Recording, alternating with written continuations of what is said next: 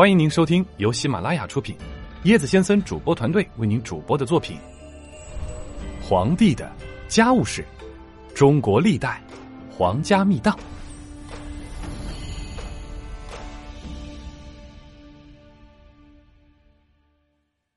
第五节：扑朔迷离的紫英身世。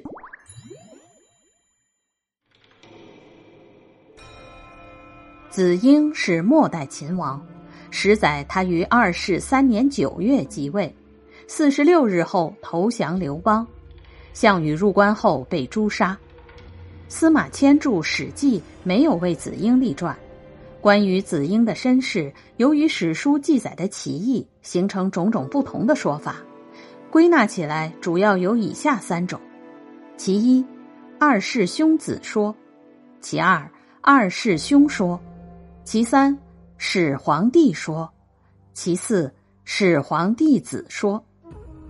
二世兄子说见于《史记》的零星记载，《史记·秦始皇本纪》载：二世三年，赵高杀二世后，立二世之兄子公子婴为秦王，文称子婴为公子婴，即秦公子名婴者，名言为二世之兄子。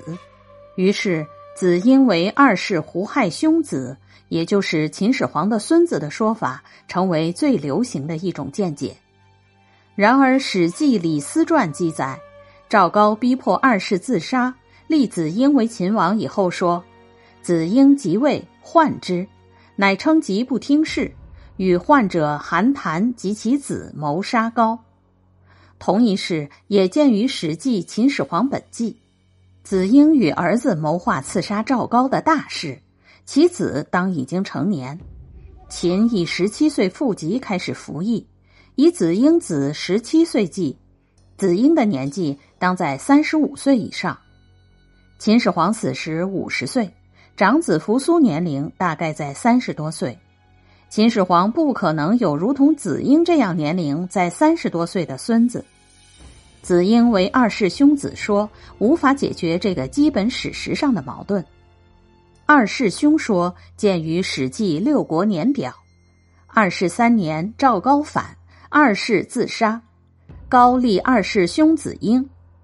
文中名言子婴为二世兄，然而根据史书的记载，二世杀长兄扶苏即位，对于有可能争夺皇位的兄弟做了彻底的诛杀。这件史事也有考古发掘的佐证，毋庸置疑。解读上引史料，认为子婴为二世兄的说法，显然与这件基本史实抵触。子婴身世三说中，二世兄子说及二世兄说已如上述，均是应该否定的。剩下的就只有始皇帝一说了。从现有材料看，此说比较合乎情理。因而应该是可信的。虽然子婴为始皇帝这一说法也仅见于《史记·李斯列传》，但是结合其他材料一起分析，看不出有什么大的矛盾，所以比较可信。首先从年龄上看，既为始皇帝，应当有比较大的儿子，可以一起商量谋划诛杀赵高之事。《史记·李斯列传》说：“子婴即位，患之。”乃称疾不听事，与患者韩谈及其子谋杀高。高上夜请病，因召入，令韩谈刺杀之，夷其三族。这是情理中事，是可信的。其次，关于子婴向秦二世进谏之事，他作为秦二世的叔父，自然可以提出不当杀盟誓的问题。虽然是臣子之属，但毕竟是长辈。所以，从建词的口气看，也是一致的。从觊觎皇位来说，在当时传位习惯是父死子继的情况下，作为秦始皇的弟弟是没有资格参加争夺的，因而对胡亥不构成直接的威胁。所以，他作为皇室一员，就敢于为秦王朝的长治久安而进谏，却不会冒很大的风险。虽然秦二世在灭大臣而远骨肉的情况下，也会杀戮一些较疏远的反对他的亲属，但那毕竟不是重点所在，因为他所要特别除掉的，就是那些可能与他争夺地位的人，及他的兄长辈诸公子。再次，赵高逼死秦二世后，把子婴抬出来继承王位，说明子婴在当时的统治者中间多少还有一些号召力，可以起到赵高所不能起到的作用。赵高逼死秦二世以后，本想自己登帝位而直接掌权，但是得不到百官的拥护，只好立子婴，而自己仍退居辅佐之位，以掌控实权。子婴不愿做赵高的傀儡，又看出赵高在整个统治集团中并不得人心，而是被孤立的，因此他就毅然设计杀死赵高，夺回了全部统治权力。他敢于这么做，说明他在统治集团内部是比较得人心的。由此可见，子婴有谋略、有胆识，不是一般的平庸之人可比。这也可以说明他的身世和地位与秦始皇的弟弟是比较相称的。